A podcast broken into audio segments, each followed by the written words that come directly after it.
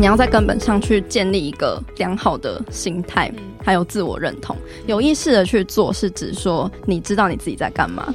因为很多人是不知道自己在干嘛的，这就不是有意识的去做，这叫做盲目的去做。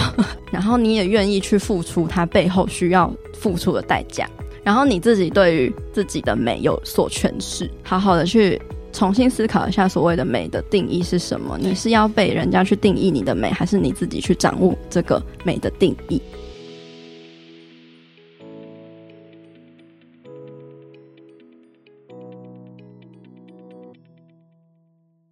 欢迎大家来到女子健心室。Hello，今天我们要聊的话题就是关于医美，你所不知道，还有你需要知道的那一些事。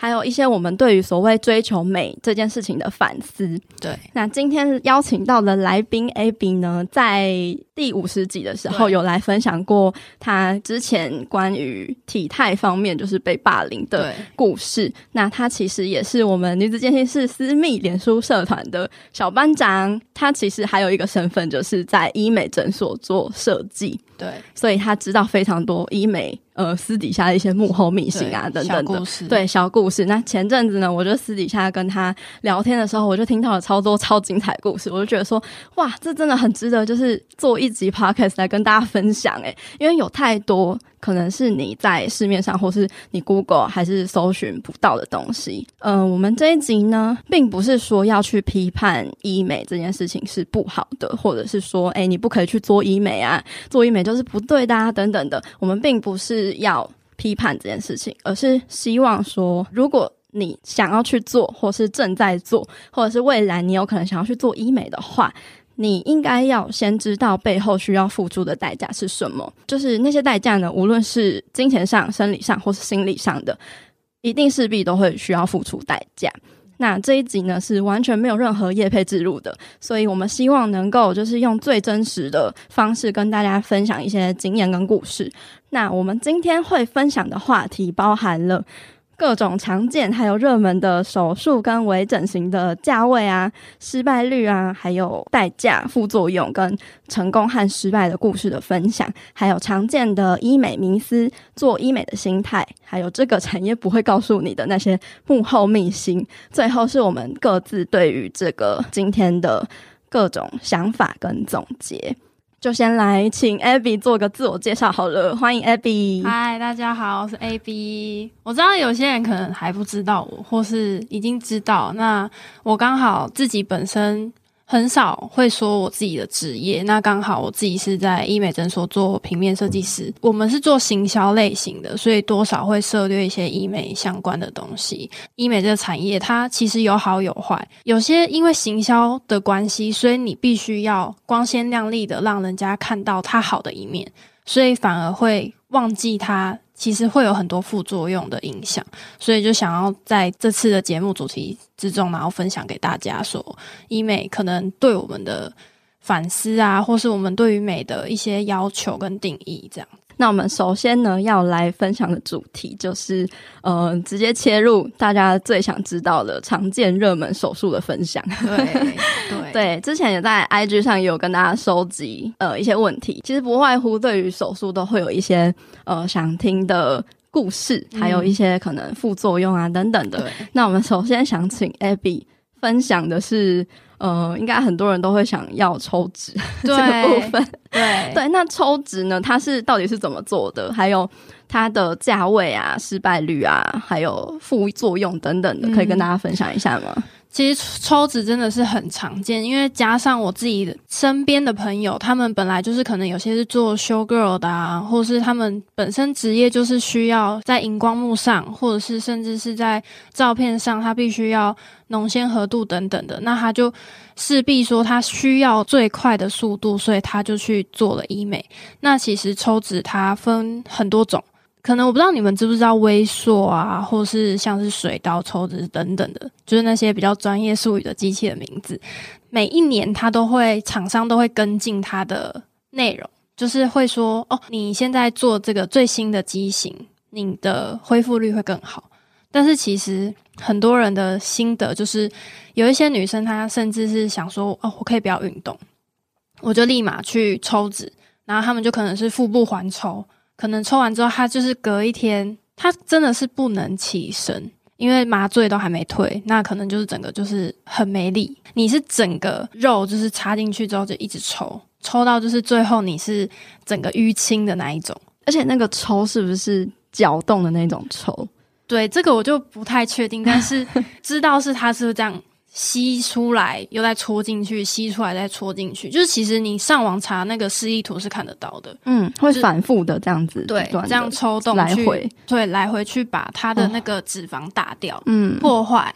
破坏之后，它就在抽取出来，会连着血血液一起抽出来，这样，嗯，就对。然后有些人可能就是会想说啊，我想要一劳永逸，那我就顺便抽脂，然后再隆乳进去，就是变自体脂肪胸嘛。对对对对，很多风险就是，如果你身体自己无法自身的免疫，或是医生带太多脂肪注入在里面的话，很容易就是产生胸型的钙化，里面的组织会钙化之外，它会变成。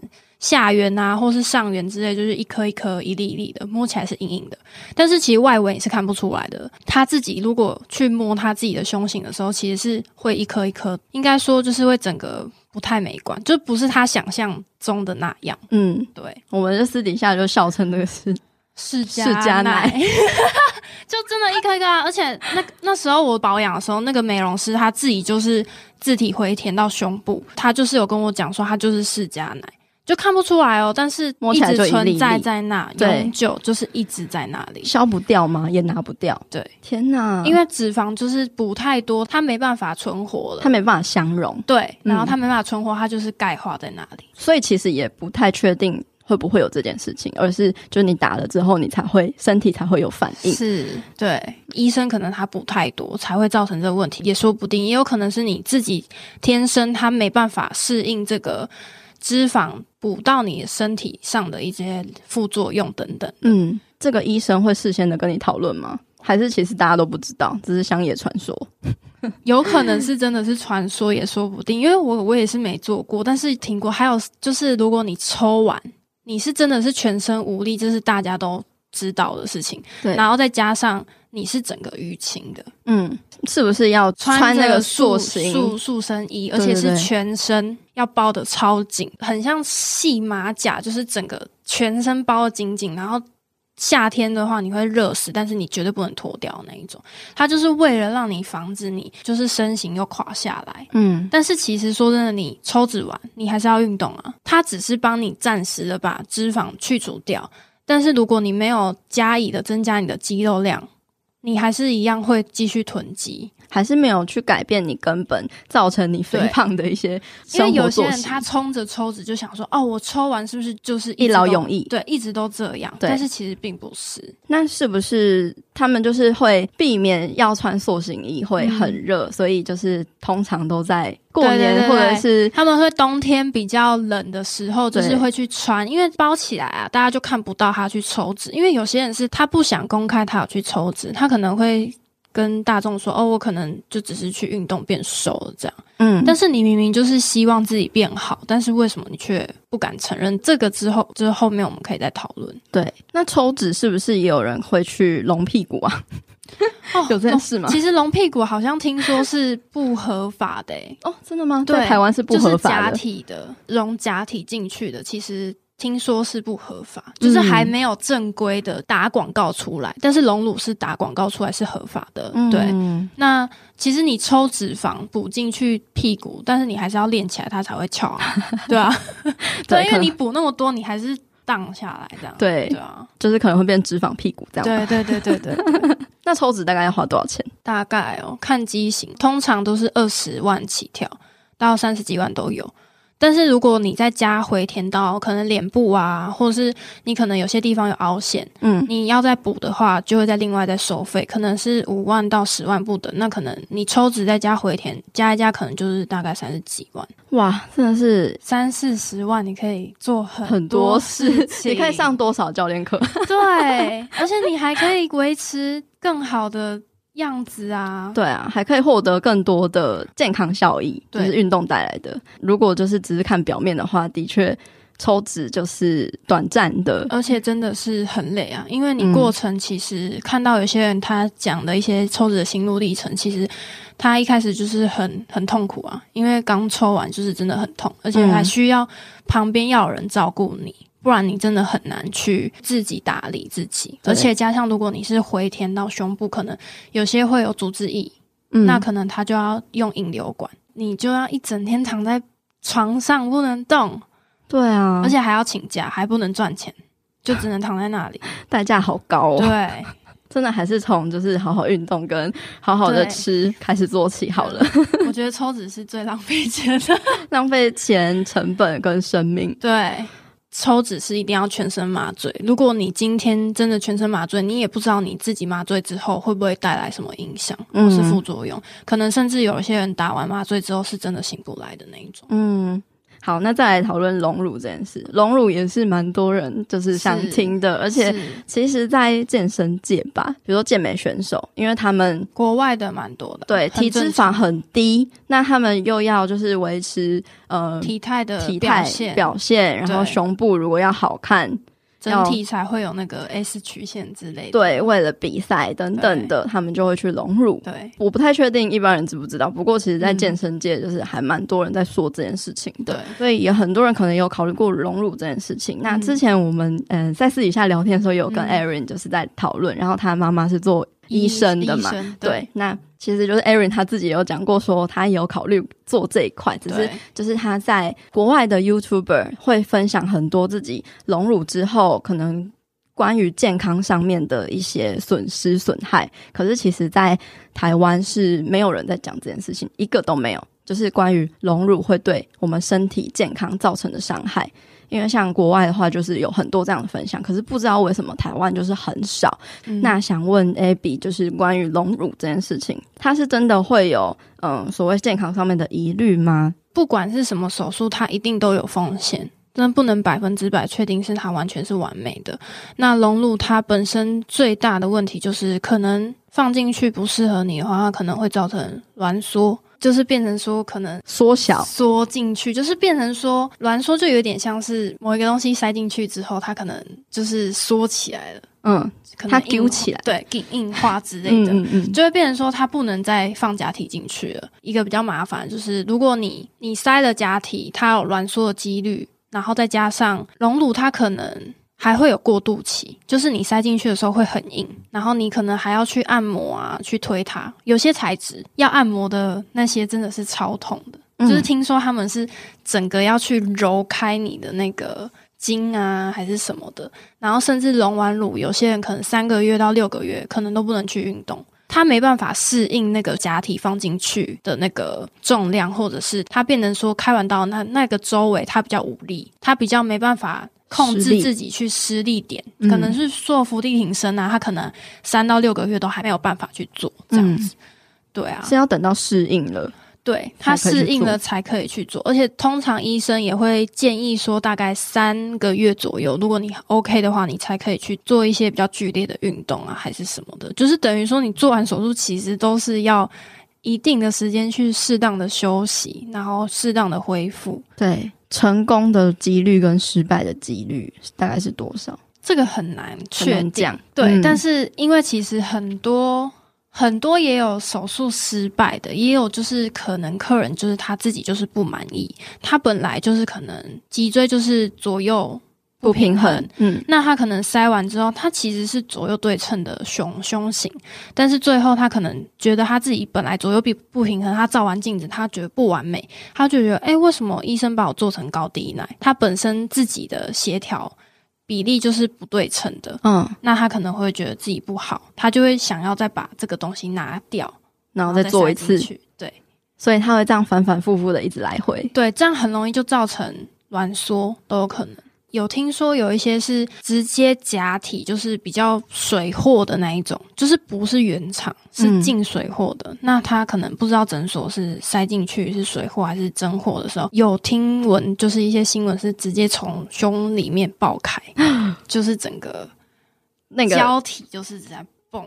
爆掉，在胸部里面爆掉呀，没错。那会怎么样？就也不知道他后来发生什么事，反正就是非常的危险。然后你还要再去麻醉，再让自己痛一次，麻醉全身麻醉又有风险，然后又要再把这些爆掉的东西又再把它拿出来，对，反复这样一直全身麻醉，其实对你的身体其实也是一个一个伤害。对，没错，对。那还有再来是削骨，削骨是不是也是很多人做的？就是把这个旁边的削掉。对，其实像我自己也有，我自己就是对，因为有些人他其实不是骨头，他可能只是肌肉，肌肉，那他就会去打肉毒。对，那有一些他是脂肪，那他就会用一个很酷的手术方，就是口内取脂，他是把你嘴巴里面开一个洞。嗯，然后把那脂肪取出来，就是如果你是脂肪的话，你之后就会看起来消下来这样子。哦，那像微抽脂，对，就是还蛮可怕。哪一天就看到有一个人他这边 OK，可能就是他口内取脂吧。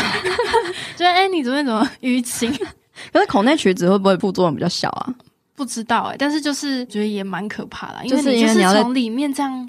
挖一个洞，然后这样抽出来。嗯，那关于削骨，就是、嗯、它其实副作用要看年纪吧、嗯，这个我也不太确定，因为个人体质嘛。主要是削骨，有些人会说，他削完之后，他可能这一块平常去支撑的那个骨头已经没有了。对，那相对的那个皮就会松弛。对，通常有些医生可能你年纪比较大一点的，或是年长一点的，他可能医生会。问你说，看你要不要试着合并拉皮手术，嗯，让你的皮肤可以看起来就是不会那么下降，嗯，可以让它再看起来就是让你再紧实一点，再紧实一点，让你再年轻一点的感觉，这样子。你拉皮上来，因为皮有时候你不能规定它要长在哪里，它是钩子这样拉上来，然后那个钩子是可以吸收的。那如果它掉下来的话，你还是很容易就是又维持原样。你是说钩子掉下来？对，有些是钩子没有勾好，那它可能就会掉下来。掉下来会怎么样？它是看不出来的，它是勾在里面。哦，勾在里面。对，但是它是可以吸收的那一种。哦，就是隐藏式钩子，你看不到，但是你会感觉说，诶，有一些人他可能就觉得，哦，我不够完美啊，他就会觉得，诶，我两边都拉了，为什么这边有点掉下来的感觉？对，有可能是他隐藏版的掉下来了。对，有可能就是他自己身体，他可能比较常咀嚼这一块吃饭。那他可能就会这边就比较容易松弛，就是掉下来。嗯，有可能是他自己的生活习惯，也有可能是医生他自己的没有拉好的，等等都有可能，都有可能。对，都有可能有风险。然后加上削骨，它本来就一个大手术，然后加上它你做完过渡期就是超级明显，因为就是在脸部嘛，那大家都是看到你啊。而且你戴口罩拿下来，你就是这一块超肿的，嗯，就是很像小肉包，而且一看就是觉得说你好像被蜜蜂叮，很肿，真的蜂窝性组织炎那种感觉，很肿。然后过渡期你讲话还会觉得麻麻的。我有听我同事讲，他说不会痛，不会痛，但是就是嗯很麻，就感觉你东西含卤蛋，然后你不知道该怎么会烙红的那一种。嗯，然后你现在那个神经都。对，就就麻痹，然后加上你刚做完，你要固定那个形状，对，你就要带着那个也是塑形的塑形的东西，然后就是整个这样包起来。要修复多久？看人，大概也有一些人两三个礼拜才拆掉，那也有一些人可能一个礼拜吧就可以拆掉，哦，就是看个人。但是他还是要在家修复，就是请假个几天。对，然后有一些人是真的很勇敢，然后直接带着那个那一套，然后就来上班。大概要花多少钱？削骨的话，感觉很贵诶。真的就是三十几万到四十万，十几万到四十万。你可以分享一下你同事削骨的经验吗？削完就是含卤蛋，然后加上他削完之后，他还是不满意，就是他其实已经超尖的，尖到很像，已经很瘦了。很像是就是异化型的那种，对 对，就是很瘦了，为什么还要再削？就会觉得说，对外人旁观者清嘛，那看到他的时候会觉得他其实已经很完美了。那甚至我们还有接过一个客人，就是他来我们这边削骨，削完之后。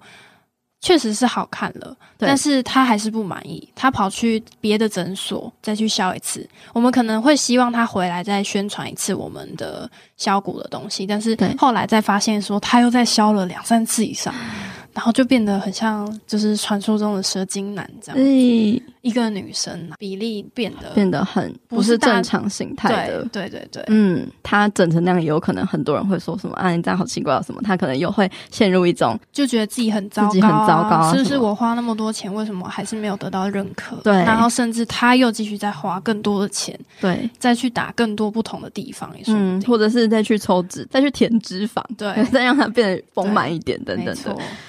就是好像永远都追求不完，我觉得这也是跟就是大家会执着的想要减肥啊，想要去做一些让自己变美的手段，就会一直觉得、嗯、啊还不够还不够。对，你已经足够了，但是你怎么样看自己都还是、就是、不对不满足。我觉得那也是另外一种身体异形症的表现。嗯，对，就是镜子的你，事实上跟你。看到的是不一样的，对，已经有点像是呃心理扭曲的状态了。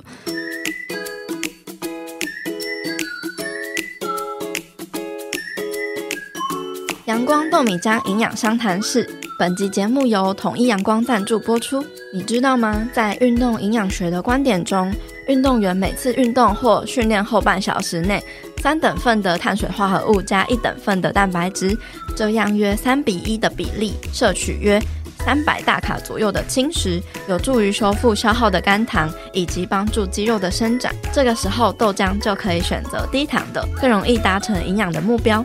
推荐给大家有国家健康食品认证的统一阳光低糖高纤豆浆，每一天都要给健康来点阳光。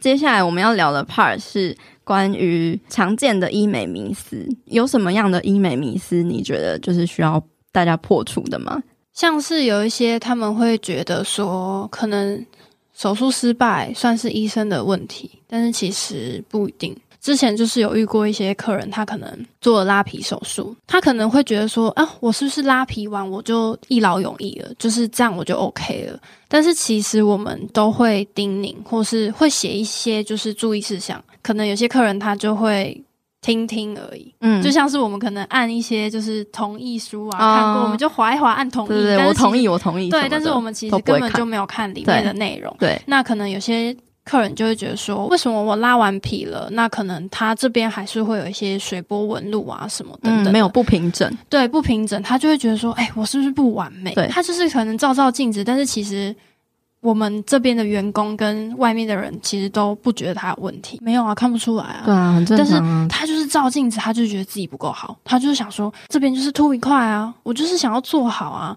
但是其实医生有提醒他说，如果你再继续拉的话。其实并不会有太大的功效，而且医生是有叮咛他的，对，但是他就是坚持说，我就是要拉，嗯，我就是要做到平整，嗯，但是说真的，这根本就是没有能确保方式，对，那这就是很多上面的分歧，而且加上说，像是你真的觉得手术完就真的全部就是都不用回诊嘛？但是其实一点都不啊，像是你要自体。抽脂回到抽到胸部的时候，去运动的话，就好像像是很多医生就会说，呃，运动的人不太适合自体脂肪抽脂补胸，因为你抽完之后，你代谢掉脂肪的话，你的胸部还是会跟着瘦下来，所以其实你抽完了补在胸部上，其实也会消风。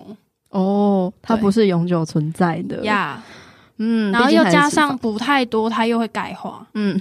对，所以才会有一些医美的行销人员会开始出一些假体的东西，就是为了因应大家的想要追求的完美，所以他们就想要一直去更新、更新、更新，然后去做一些进阶版的假体隆乳啊什么等等的。嗯，但是其实那都是有风险的，因为没有一个人可以保证说做手术是没有风险的。但是他们可能为了推销，就会一直去跟上最新的手术。然后让自己维持在好像很完美的样子，然后推销你哦，你也可以跟我变得一样完美。对，因为像是我们这边，不管是做医美相关的还是怎么样，就是他们都是一个范本。同温层上上班的话，他们就会互相开始比较。我身边同事他们都超瘦的，他们大概一六五到一六七公分，但是他们却只有四十五公斤。嗯，他们只要到五十的时候，他们就会觉得说：“我好胖哦，我怎么那么胖？我怎么就是瘦不下来？”对，知道抽脂有这些风险，因为他们是内行的嘛，嗯，那他们就不会去做这件事情。但是他们会对于自己脸部就是很不满足，很不满意，加上客人看到他是完美的样子。嗯他就会觉得说，就是会让我感觉说，哎，坐在这边做手术，感觉很安心，对，很有希望啊，等等的。可是其实不知道他们承受了非常大的痛苦。对，嗯，因为他们几乎在自己脸上动了无数个手术，可能他们双眼皮调了大概三四次以上啊，或是他们下巴可能不够满意，他们可能又再调了两三次，或是他们本来就有削骨，他们又再削了一次。对，然后再加上可能他们又去填补，像是。可能一开始他做大手术还不满意，嗯，他就会从很小很小范围，像是可能我的苹果肌不够饱满，或是我可能泪沟有点凹陷，嗯，他就会想要去一直去补它，嗯，一直去定期补补补补补，或是他觉得他脸又变肿了，就是可能你常常吃东西会本来就会有的变化，那他可能就会想要去打肉毒，对，然后去让它消下来。我觉得这一些自然的现象都会在这个产业被放大检视，因为这个产业就是透过去放大你的不足来去赚钱的，所以他们会尽可能的去跟你说：“哦，你这里不够好，你这里太小，你这里太大，你这里有凹陷，你这里不太对称等等的。”可是其实我们生来就是不是那么完美啊，我们自然就会可能有一些人会有大小眼，或是双眼皮也不可能会呃，可能有一些。是双，有一只是双，有一只是三的。对对，就是这些可能都是自然的一种美。对，就看你对于美是怎么诠释的。当这个美是别人跟你讲的，那你可能就会追随着他的画中的那个美。可是如果呃你自己去定义的美是可能不是那么完美的美，嗯、你觉得这个东西是美的，比如说一个是小的，一个是大的，你觉得哦这正常啊，这样的我很美，那这就是美。看，说你应该就是要怎么去定义这样子的美的，嗯，对。那再来就是我们想要探讨的，就是关于医美的心态了，嗯，因为很多人可能会盲目的去跟风潮流，我觉得这也是跟关于美的这个产业其实都有类似的一种性质，就是跟风。那你可能看到。呃，比如说别人成功的范本模范，你就会认为说，哦，我也要像他一样完美。比如说他在做什么一六八断食，大家身边人都在做一六八断食，你也觉得说，哦，那我是不是也要再做一下？你做一下之后，生酮很流行，我是不是也要去做生酮？对对对，就是它变成一种，但是你不知道自己到底适不适合。对，你没有先评估自己的能力，嗯，对。或是你也不曾就是去深入研究说哦，它会有哪一些风险，或者是你真的研究了，然后你也尝试了，可是那不适合你自己。对对，可是我觉得那也算是一种学习啦。对，只是说，呃，透过我们这样的一些分享，我觉得可以促进大家去思考，就是说，嗯，这些跟风的潮流到底是不是？我我要跟上的，是不是没有跟上？我就是落伍，我就是没有呃融入这个群体里面。对，因为有时候他可能是一种你的朋友都在做，好像你没做就很奇怪。很奇怪，你没有讨论这个，他就会觉得，哎，你是不是怎么了？对，嗯，有什么样子的盲目跟风的潮流？你觉得是大家需要注意的吗？在医美的这一块？我觉得好像我网上看到，就是好像是眼族的分享吧。他说，就是好像很多人会想去打玻尿酸，嗯，或者是那个肉毒啊。最近是蛮有名，是埋线隆鼻。那就是其实埋线很多手术医生他们都不推荐，就是也是很反抗的那一种。怎么说？因为其实它并不是很正规的一个手术手术微整方式。嗯。像是有一些他为了行销，他可能会说：“哦，你只要埋线再加一些玻尿酸，你的鼻子就会变比较挺。”但是确实真的是会比较挺一些，嗯。但是我有看过一些文章，它可能是在脸书医美版的，它埋线就是把线穿进去鼻子里面，然后往上拉，然后鼻子就会变翘。对，然后翘了之后，但是因为你不知道线会跑在哪，它其实是要拉大概三到五条的那种线，嗯，然后也是可吸收，跟拉皮一样。那它你也不知道它会往哪里移位，有一些人是真的跑跑跑跑跑跑到胸部。传出来的那一种，太可怕了吧？你就看到你从鼻子传放进去之后，诶、欸，它怎么从这边从胸部刺出来？出来，对，哇，就是很可怕。而且有一些是真的从鼻头露出来，嗯，然后可能就一块红红的点，它就必须很可怕，它就是必须整个全部再打开来，再把它抽出来，就要重做。你说把鼻子打开，对，再抽出来，对。那有一些诊所，他为了要要有形象，他可能就是会说，哎，埋线比较一劳永逸，因为像玻尿酸，可能你打完之后，它就是会代谢掉，不管是每个玻尿酸都是，嗯，就是你要一直不断的回诊。对，那不断回诊，其实玻尿酸也有个风险，就是你会打到最后，可能你不知道它会不会打到哪一个血管，打到血管，它刚好是注射到。眼部的地方，嗯，那它血管就跑到眼部的地方，就玻尿酸跑到眼部这一块，它就整个全瞎掉了。对，哇哦，就是这也是不可避免的。对，嗯，很多人他可能跟风就说啊，我可以不用动手术，我可以用很少很少的钱，就是跟隆鼻比起来，我可以用很少很少的钱，我就可以做出我想要的鼻子，可能可以维持个一两年，一两年之后再去做。嗯，那。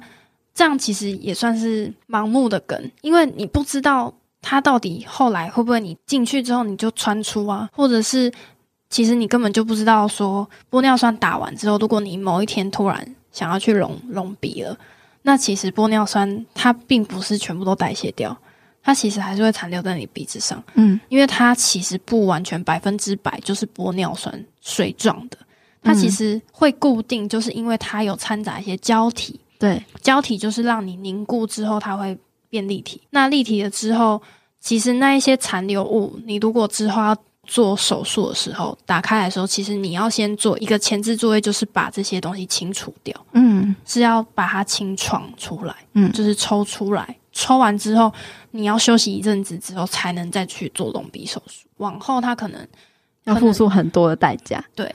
然后甚至有一些风险，嗯、这些诊所会跟你讲吗？不一定，要看诊所的那个。而且他们也不是，就是通常如果就算你问了好了，他就说哦，那你可以看看你要不要考虑做隆鼻手术啊？就还是你自己，或是看你预算，他可能就会丢给你这个问题。你自己决定，对，但其实他也没错啊，因为就是你要自己决定。当你自己真的，你就是真的是跟风，然后你也不知道自己需求是什么，只是看到朋友说，哎、欸，我有去做埋线呢，我有去做那个微整呢，然后你看到他的那个效果很好，你也会觉得说，哦，那我也做了之后就会变得跟他一样。对，但是，其实不一定。对，搞不好你就是穿出了那一个，说不定啊，或是你可能就是真的 就是那个百分之。几趴的几率中奖，对，失败的都有可能。嗯，你你要先知道说，为什么我要去做这一项？是我真的对自己可能他朝天比，或是他真的就是一直阴霾在，就是他很没有自信的这一块。嗯，而不是说我就看到啊，我朋友有做，我就是想要冲着那个冲劲，我就是想要去做。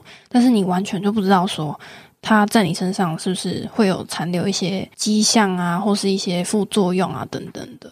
还有再来就是不同的审美观这件事情啦，就是我有听说用肉毒打那个肩膀这件事情，就是你想要把肩膀削下去，对不对？也有一块就是圆弧状，圆弧状就是很顺的下来。对，但是我们健身人就喜欢这边松一块，健身的人就想要重肩膀，就是恨不得他可能就是有两坨的，脱一块就很帅，很帅。对，所以这真的就是完全不一样的审美观。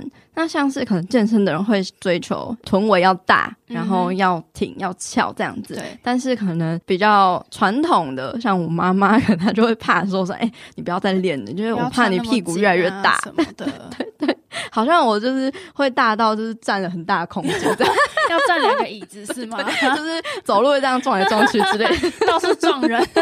对，超红。我们用屁股撞人，用屁股攻击别人，对，完全不一样的。审美价值观，那比如说像健身的嘛，就会希望自己壮，然后或希望自己有肌肉线条啊等等的。可是有另外一种审美观，就是不希望壮，然后不希望就是，哎，我越瘦弱越好。过往那种以瘦为美，瘦就是美的这种 diet culture 的迷思，迷思，对。可是如果说健身产业肌肉线条这件事情变成没有，比如说壮才是美。它其实某种程度也算是，就是以往的瘦就是美这样的一个迷思。对，感觉你是一个比较健康的形态在追求这件事情，可是你本质上你还是在追求外界给你的评价。对，比如说别人就觉得壮才是美，所以你去追求壮，而不是你发自内心的觉得，就是我身体强壮是一件很美的事情。但是不一样，一个是表现给别人看，一个是你自己发自内心的对，认同这件事情，然后认同你希望为自己活得更健康、强壮这件事情。我甚至用那个肉毒肩膀啊，我还是被当 before 的那种图，就是可能我要做这个行销图。对，然后我就是你去拍那个照片，对他们当 before 照，对他们就说 我要 before 跟 after，但是我们就是没有 model 可以拍，因为大家都是打过的。对，他们说啊，不然你有在健身，那还是你用 before 的照片。对对，就是变成说，就是变相是作假，然后变成我就是当 before 的那个人。哦，对，是不是很多医美的照片都会作假？一定是要修图啊，对，一定都是修图啊。还有就是网络上很多就是可能就是减肥 before after 照啊，还是什么减肥药啊，减肥药也超多的啊。对，可能根本就不同人啊。而且甚至 有些减肥药还要盗我们影片的那一种哦，很多很多，对，就是盗来盗去，很可怕。嗯。然后他们就会觉得说，哦，这个有效，那我就买这个，但是不要被骗了，好吗？重点是有一些整形的啊，就是如果你真的是认真想要整形，你还是看影片会比较准确啊。嗯，因为有一些 before 跟 after，就是他们会细微的修改。对啊，我觉得现在真的看到很多东西都不要觉得。这是真的，很多就是修图时代啊，修图时代，真的是修图时代。对，你就是看到那个本人就，就哎，怎么不太一样？Photoshop 很强大的，啊就是、关键就是 social media 上面的很多就是照片啊、影片啊，其实也都是修过的，很多都修过。对。这更何况是那种就是医美的平面，那一定就是因为为了要让整体看起来就是哦很很完美一个感觉，就是我就是要去做，对，就是让我更有那个欲望，产生那个欲望之后，就会一发不可收拾。你就是想要去咨询啊，他们就用一些话术，嗯，那你就会进入这个整形的圈子。对对对，要去制造一个很完美的形象，一般人都达不到那种完美的形象，所以他就制造了那种要。达到完美的一个需求，而且是非修图不可，因为很多诊所都在竞争嘛。那你看台北那么多医美诊所，那他们业界同行的都会互相修来修去，对，不可避免的啦，不可避免。但是你自己要知道说，很多事情就是理性的去看待，而不是盲目的就是觉得说啊，他那个好美哦，那是不是我做完就是那样，然后我就冲过去了？嗯，那并不是。我觉得你就是更应该去审核说。嗯、呃，很多一些心路历程的手术分享啊，或者是什么的等等的，你都可以先做好功课，然后分析过了自己适不适合，对，那你再去做，其实都无妨。对对对，被那个冲昏头之前，先听一下，先去审视一下，就是呃，不管是资讯更客观的资讯也好，或者是去审视一下你自己目前的状态，到底是为了外在。的言论而做的，还是你是为了自己？你真的想要就是为自己负责而做的？